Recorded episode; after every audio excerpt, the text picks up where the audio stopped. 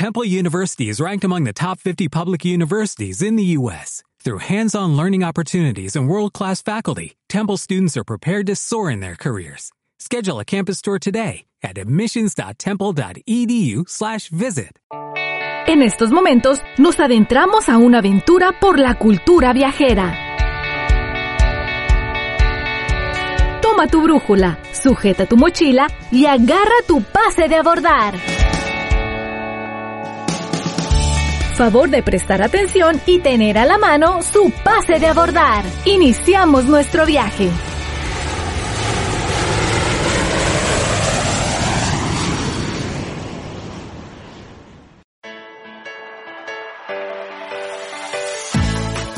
Muy buenos días, bienvenidos a Pase de Abordar por Fusión 102.5 FM. ¿Cómo estás? Es un gusto y un placer que nos acompañes hoy sábado 26 de noviembre del año 2022. ¿Cómo estás? Mi nombre es Juan Manuel Carapia y bienvenidos a Pase de Abordar. Es un gusto y un placer que nos acompañes este sabadito bastante rico, cálido en la región Tijuana-San Diego. ¿Qué tal? Vamos a, te voy a presentar a mi compañera de los viajes radiofónicos. Está con nosotros Angelina Gutiérrez Sigala. Hola Angelina, muy buenos días, ¿cómo estás? ¿Qué tal? Muy buenos días. Muy bien, gracias a Dios. Tú dices un día cálido y yo estoy así forrada toda completamente porque hace, para mí está muy frío. No acaba Sí. de que somos de aquí, California, ¿sí? Exacto. Pero, pero bueno, vamos a decir que por la temporada nos conformamos con que no llueva y, y ya eso, ya vamos de ganancia. Exactamente. Pues yo estoy muy bien. ¿Cómo están todos ustedes allá que nos escuchan y algunos de ustedes que nos ven? Espero que súper bien. Nosotros muy bien, gracias a Dios. Perfecto. Bueno, antes de iniciar con el programa de hoy, les comentamos nuestros medios de contacto. 664-681-3394, la línea directa a cabina, que estamos en estos momentos completamente en vivo. Y en vivo para el 102.5 FM, estamos transmitiendo en vivo para nuestra página de Facebook, nos encuentran como Pase de Abordar Oficial y estamos también en vivo para YouTube nos encuentran como Pase de Abordar Podcast, ¿vale? Ahí están. Están también los podcasts, iBox, Spotify, Deezer, YouTube, Apple Podcast y Google Podcast. En todos ellos estamos ya ahí. Están todos los programas. Y cuando digo todos son todos. Que por cierto, Agradecemos mucho a Alfonso que nos está ayudando en la producción en este programa y que tiene unas semanas trabajando junto con nosotros, que nos ha ayudado a poner al día todos los podcasts. Muchísimas, muchísimas gracias. Y bueno, nos escuchas evidentemente en radio a través del 102.5. Lo puedes hacer en línea también en el www.imer.mx diagonal fusión. Lo puedes hacer a través de la aplicación del Imer para el sistema operativo Android. Ahí eh, descargas la aplicación, se llama Imer, buscas a Fusión y así de fácil y sencillo nos puedes escuchar. También lo puedes hacer, este, bueno, a través del 102.5 en tu carro, en cualquier dispositivo, ahí nos puedes encontrar. ¿Vale? Hoy seguimos hablando acerca del año nuevo. Y pues seguimos diciéndote, es que el año nuevo dura tan poco la celebración que hay que extendernos un poquito más para, exacto, para poder hablar de cómo celebran el año nuevo en otros lugares del mundo. ¿O no, mi querida Angelina? Sí, por supuesto que sí. Hay muchas formas de celebración y muchas diferentes contabilidades para los años nuevos, como ya lo hemos visto en los programas anteriores, efectivamente. Así es. Bueno, hoy no es la excepción. Entonces, hoy hablamos, ay, a ver, mi querida Angelina, me corriges si lo pronuncio mal. A ver, Kumbmela, Kumbamela. Kumbamela. Sí. Ok. así Hoy es. vamos a hablar Es del en sánscrito. Ok. Ya ven, ya ven, sí es complicado. Yo no sé de sánscrito, pero he estado en la India y escucho el acento y es más fonético. Ok, va, perfecto. Bueno, pues fonéticamente hoy hablaremos del Kumbamela. Bravo, bravo. Pues el Kumbh Mela, más que una festividad de Año Nuevo, es la gran festividad en la India. hay varias festividades, una que es muy famosa que se llama Diwali, que este, este está muy ligada a la religión, al hinduismo en particular, porque en la India ya saben que hay muchos diferentes tipos de religiones como el jainismo y el budismo. Y en el hinduismo el Diwali es esta versión de que el señor Rama cada 14 años va y rescata a su esposa Sita del rey de los demonios Ravana. Pero el día de hoy no vamos a hablar del Diwali, vamos a hablar de una celebración que es mundialmente famosa y que más que Año Nuevo es una, una celebración muy mística. Algunas veces está un poco el origen ligado a lo que es la siembra, como casi en todas las celebraciones que tenemos. Pero el Kumbh Mela es eh, este año, los meses que, este año que viene, en el 2025, para ser más exacta, en los meses de enero y de febrero, en una ciudad que se llama Prayag. No es la única ciudad, hay cuatro ciudades que celebran el Kumbh Mela y es aproximadamente en dos años, por lo cual tú vas a tener oportunidad para hacer tu ahorro, una alcancía o como Juanito y yo decimos, un cochinito, por si te interesa acudir a una de estas celebraciones tan enormes que hay en el mundo. Pero ¿qué es el Kumbamela? Bueno, el Kumbamela es un peregrinaje eh, a las orillas del río Ganges y este peregrinaje se efectúa cada 12 años, lo que se llama el Gran Kumbamela constituyen la concentración humana más grande del mundo para este tipo de celebración que dura 55 días en donde participan pues aproximadamente 120 millones de peregrinos. Varía año con año por lo que hemos vivido en los últimos años. Eh, la concentración fue menor, como de 70 millones en lugar de 120.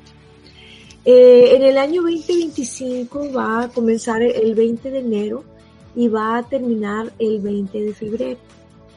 ¿Cuál es la importancia del Kumbamela? ¿Por qué es que tantas personas acuden a esta celebración? Bueno, es que ir a sumergirse al río Ganges completamente sumergido de pies a cabeza. Por lo general, eh, las primeras personas que se sumergen eh, van en unos, eh, llegan en sus vehículos los sadhues, los guerreros de, de los dioses hindúes, y ellos eh, llegan y completamente desnudos se sumergen en esta confluencia de cuatro ríos, porque dicen ellos que en este tiempo del Kumbh Mela el río se transforma en lo que ellos llaman el Amrita, eh, el Amrita afirma que el agua te puede cambiar a ti y que puede cambiar tu vida para siempre y hasta 88 generaciones después de tu persona puede cambiar tu vida para mejorar. Eh, la tradición tiene su origen en el mito de la creación del Ganges y también es de carácter muy, muy sagrado porque durante estos 12 días que se, y 12 noches divinas que se convierten en 12 años humanos, los dioses y los demonios combatieron por la posesión de este cántaro de Amrita. Bueno, pero ¿qué es el Amrita? ¿Por qué combatían por ellos? Los dioses llegaron con el cántaro y los demonios vieron esto y les arrebataron el cántaro y al arrebatarles el cántaro cayeron estas gotas de amrita en los ríos. Este néctar, el néctar contiene pues el néctar de la inmortalidad. Ahora ya sabes por qué es tan importante. En el fragor de esta batalla caen estas gotas de amrita, de néctar especial, en estos cuatro lugares específicos de la India. Prayag, Arwar, Ujjain y Nasik y estos son las cuatro ciudades en donde se celebra mayormente este festival cada 12 años que llamamos el Kumbh Mela. Estas ciudades son, por supuesto, que son ciudades sagradas y los próximos años del gran Kumbh Mela son en el año 2025, 2037 y 2049. Hay otros Kumbh Melas eh, intercaladas que se hacen cada dos o tres años en donde se turnan las deidades a las que se les rinde homenaje, una para cada diferente ocasión. Claro que todo esto en el marco del, del hinduismo. Eh, según la astrología védica, eh, Júpiter entra en una constelación de Acuario, creo que la luna está en Capricornio, y se hace la gran reunión de Acuario Kumbha Mela. Del sánscrito, Kumbha significa acuario, jarro, vaso o cántaro y Mela significa una reunión o una asamblea y de ahí el origen del nombre. Este, bueno, festival entre comillas, porque realmente es una celebración religiosa, probablemente sea por las ceremonias de las épocas de siembra, si haya sido su origen así, en donde ponen eh, en vasijas, las llenan de semillas y las ponen a las orillas del río a remojar antes de sembrarlas para que germinen más rápido. También se le considera eh, un festival de fertilidad porque el jarro representa el útero ¿sí? de las mujeres. Probablemente haya sido un chino peregrino llamado Xuan San quien hizo la primera mención histórica del Kumpamela en el siglo número 7. Él fue invitado a la India y lo escribió en anales históricos y parece ser que ahí es la primera mención histórica del Kumbamela.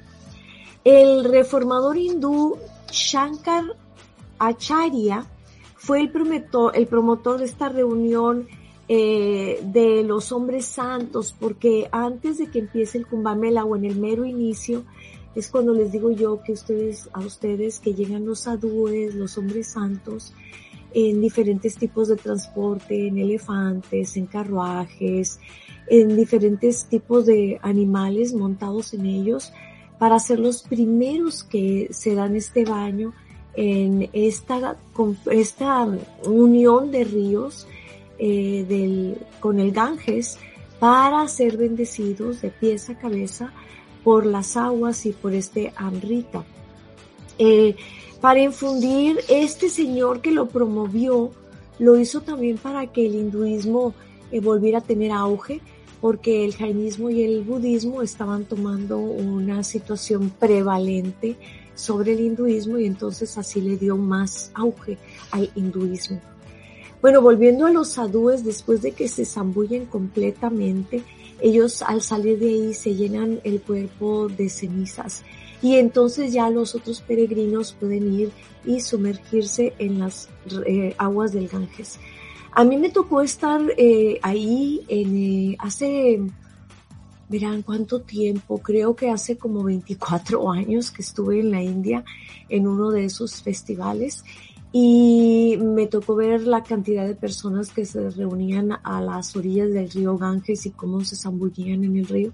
Yo no me metí al río completamente, solo toqué sus aguas y dejé flores en el río y algunas veladoras para honrar a los dioses hindúes y a todos los dioses de la tierra y para tener las bendiciones de los sadúes y fui bendecida por varios sadúes por estar ahí durante la festividad. Hay muchísima gente, tanta gente que de mi lugar de origen, en el hotel en donde yo me estaba hospedando, que era un, un hotel muy cercano, no había ni dos kilómetros de distancia para las orillas del río. Hice más de una hora caminando porque tienes que caminar no solamente entre las personas, sino también entre los animales y entre las vacas que son sagradas. Así es que realmente hay muchísimo tráfico, pero es todo un acontecimiento que por lo menos vale eh, en la vida vivir una vez durante tu existencia. Bueno, durante esta vida, porque ellos creen en las reencarnaciones. Es a veces un poco complicado hablar del hinduismo porque ellos tienen muchos dioses, muchas celebraciones, y luego los dioses principales tienen avatares, que me parece absolutamente fabuloso. Entonces, cuando tú hablas de un dios, puedes hablar de ese dios y además de sus avatares. Son religiones muy interesantes que tienen muchas ramificaciones en donde te puedes consolar mucho de lo que es, por ejemplo, la muerte, porque ellos creen firmemente en la reencarnación. Así es que es una celebración que realmente vale la alegría vivirla. Hay que prepararse para ir a la India porque no es una forma fácil de viajar. Hay muchos shocks culturales si nunca has ido a Asia, pero eh, si vas a cualquier otro lugar de Asia no vas a sentir tanto esa sorpresa cultural diversa como la que existe en la India. En la India sí tienes que estar muy bien preparado para ir. Así es que, ¿cómo la ven? Súper interesante. Yo no sabía que habías estado presente en esa celebración. Sí, el último día eh, de la celebración fue cuando yo me hice presente, eh, inocentemente creyendo que iba a ser el día en donde menos personas había, en donde iba a ser caminar en toda mi inocencia de este lado del planeta, pero llego y resulta que la fe que muestran las personas es absolutamente conmovedora, es conmovedora. Me ha tocado ver eh, participantes pues de otras religiones en donde eh, la fe es incólume, no hay un granito de duda, es lo que es y la firmeza de sus creencias me conmovió hasta el fondo del alma y pensé, ojalá que yo tuviera esa firmeza en mis creencias. Claro que son creencias mucho más antiguas que el cristianismo que nos vino a conquistar aquí a las Américas. Tienen que tres mil años antes que el desarrollo del cristianismo. Entonces, em, sin embargo, si nos pusiéramos a hacer un recuento de todas las religiones, todas tienen muchas cosas en común y todas tienen muchos libros en común y muchas ideas en común también. Ninguna religión cree que al morir tú ya desapareciste del planeta, todas creen que hay algo más allá. Y realmente es científico, ¿no? También podemos decirla, ya lo hemos comentado antes en este programa que pues la materia no se crea ni se destruye, solo se transforma. Correcto. Entonces es lo mismo dentro de los puntos de vista religiosos, solamente que para llegar al método científico transcurrieron muchísimos años antes de llegar a lo que se conoce como método científico para llegar a la misma conclusión que las religiones con anterioridad habían llegado, que es eso, sí, que hay una transformación, no solamente de los humanos, que nos creemos así como lo máximo de la actuación, sino de todos los animales y las plantas que formamos parte de este planeta, que es un mini planetita dentro de este magnífico universo. Así es que bueno. pues ahí tenemos esta muy, muy buena experiencia. Oye, mi querida Angelina, pasando a temas uh, agradables y no, te platico una historia. ya tengo mucho que no platico historias. Ay, ya sí. Déjame te cuento una historia que empezó pésimo y se transformó. Hablando de que no se crea ni se destruye, solo se transforma. pues fíjate nada más que esta es la historia de dos chicas. De Hanna Sofía, una actriz de Luxemburgo y su amiga, que ahorita, y su amiga, no, sí, Hanna Sofía, una actriz de Luxemburgo y su amiga que ahorita vamos a conocer. Déjame te platico esta historia. Resulta que ella viaja de su país de origen hacia este hacia Nueva York con destino a Canadá. Hizo una escala en Nueva York. Ella es actriz e iba a hacer su chamba, pero primero, antes de ir al rodaje de una eh, de una película a la que ella iba a estar como actriz, llegó a un festival que tenía que presentarse ya sabes, esos festivales con alfombras rojas y demás. Pues, ¿qué crees, mi querida Angelina? Pues que le pierden la maleta. Ella llegó justo un día antes de esa presentación. Entonces, ya te imaginarás, y ya se imaginarán todos los que nos ven y nos escuchan, cómo nos ponemos cuando nos dicen, tu maleta no llegó. Evidentemente, ella estaba una rayita más arriba de lo fúrica, de lo enojada. Pero, como es una yogi, o sea, una maestra de yoga, pues se dio cuenta que las personas que trabajan en mostrador, pues evidentemente no tienen la culpa. Ellos trabajan para una empresa que ni modo, pues les tocó, ¿no? Pues ella recapacitó, tomó aire, llegó con la chica demostrador y le dijo, yo sé que no es tu culpa, yo sé que es culpa de la empresa con la que tú trabajas. Y a medida que le iba platicando toda la historia a esta chica, se le empezaron a salir las lágrimas. Supongo que entre coraje, este, tristeza y demás. Y entonces le empezó a explicar, no sé dónde está mi maleta, mañana tengo un evento muy importante, no tengo nada de ropa, dentro de la maleta venía evidentemente su vestido, sus zapatillas, este, su maquillaje y todos los accesorios que se iba a poner para ese evento tan específico que realmente era para cuando necesitaba la maleta. Bueno, pues esta chica demostrador llamada Azalia le dijo, entiendo perfectamente, vamos a rastrear tu maleta. Se metió al sistema, resulta que la maleta estaba en Alemania y le dijo, pero no te preocupes. Yo soy maquillista. Mañana voy a tu hotel y te maquillo.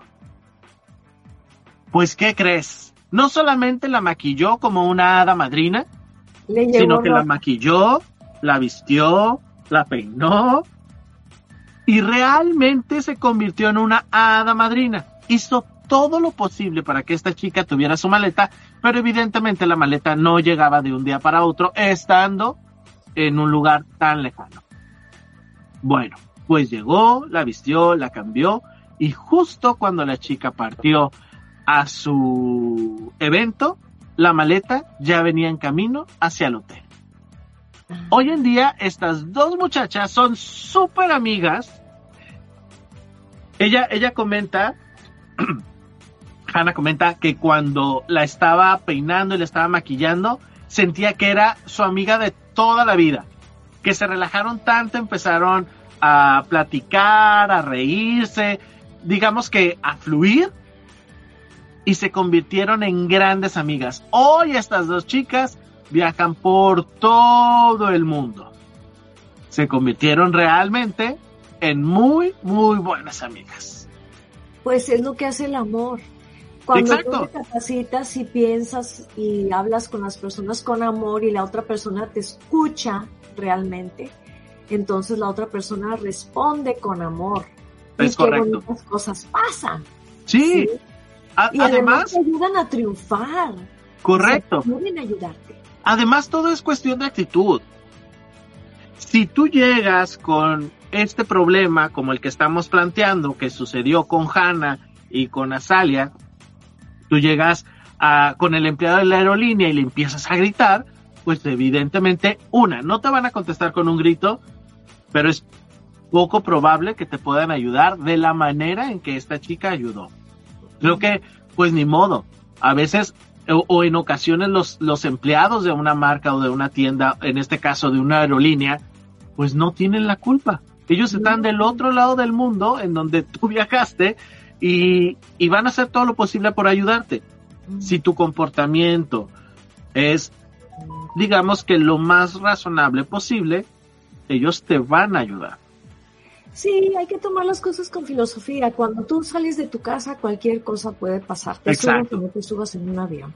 Exacto. Entonces, a veces es mejor no apresurar y no presionar. A mí me tocó, me han perdido la maleta varias veces, pero me tocó una vez que no la perdieron pero llegó hecha toda rota. el marco de metal estaba completamente deshecho, las llantas. Entonces fui a la oficina y les dije, es que no puedo caminar con esta maleta porque camina así. Les dije, escucha, y se empezaron a reír de mí. Y me dijeron, te vamos a dar un voucher y me mandaron a una tienda en el centro de España y me dijeron, elige la maleta que quieras, es tuya. Me la reemplazaron. ¿verdad? Y en otras ocasiones también eh, he llegado a países en donde no tengo la maleta y ese día en que yo llego no hay nada que hacer, hay que reposar, etcétera. Entonces yo en lugar de reposar me voy a comprar todo nuevo. y que pues tiene, que ¿sí? son donde las cosas son de más baratas y más novedosas, entonces me lo compro, no me desfalco porque es mucho más accesible económicamente claro. Y luego cuando regreso a mi lugar de origen, todo lo que traigo es, oh, qué maravilloso, qué bonito, ¿dónde lo compraste? Sí. También, sí, claro. Tengo, tengo un amigo que le acaba de pasar, se fue a España hace menos de dos, tres meses y le pasó exactamente lo mismo. Llegó él, pero no llegaron sus maletas. Entonces iba con un acompañante, el acompañante sí entró en cólera, este, en depresión y demás. Dice, pero yo ya estaba ahí, ¿qué hacía? Divertirte. Pues claro, dice, pues ni modo, tuve que ir a una tienda, dice, a gastar algo que no tenía, o sea, previsto gastar, pero pues ya estaba ahí. Dice, pero todo, todo, todo, todo. Por eso es que siempre nosotros hacemos la recomendación que en tu maleta de mano lleves por lo menos un cambio para que si llegara a suceder esto, que esperamos que no y tocamos madera, pues entonces no la sufras tanto. Sí, o si hace frío, porque a veces no calcula bien. A mí me tocó una vez llegar a, en Italia y estaba haciendo un friazo horriblemente frío, valga la redundancia. Y dije, bueno, pues me compro una chamarra y me compré una chamarra.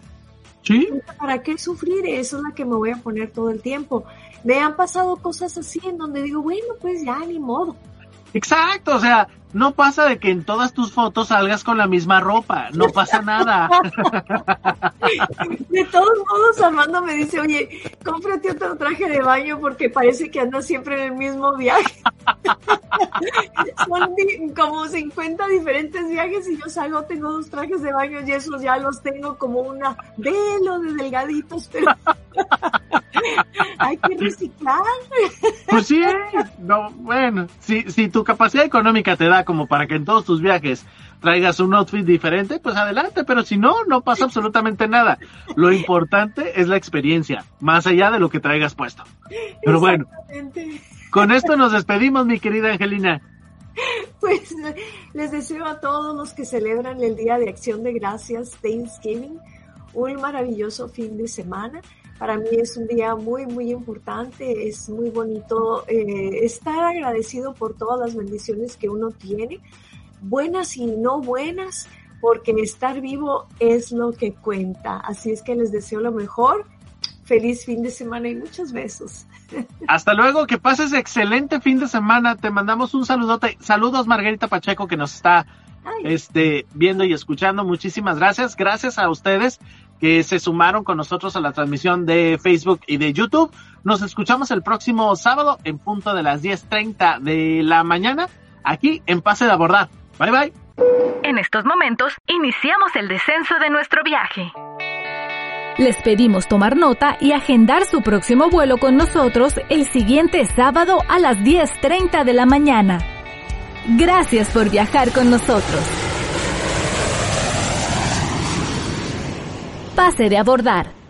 ¿No se merece tu familia lo mejor? Entonces, ¿por qué no los mejores huevos? Ahora, Egglands Best están disponibles en deliciosas opciones. Huevos clásicos, de gallina libre de jaula y orgánicos de Egglands, que ofrecen un sabor más delicioso y fresco de granja que le encantará a tu familia. En comparación con los huevos ordinarios, Egglands Best contiene la mejor nutrición como 6 veces más vitamina D, 10 veces más vitamina E y el doble de omega 3 y B12. Solo Egglands Best. Mejor sabor, mejor nutrición, mejores huevos. Visita egglandsbest.com para más información.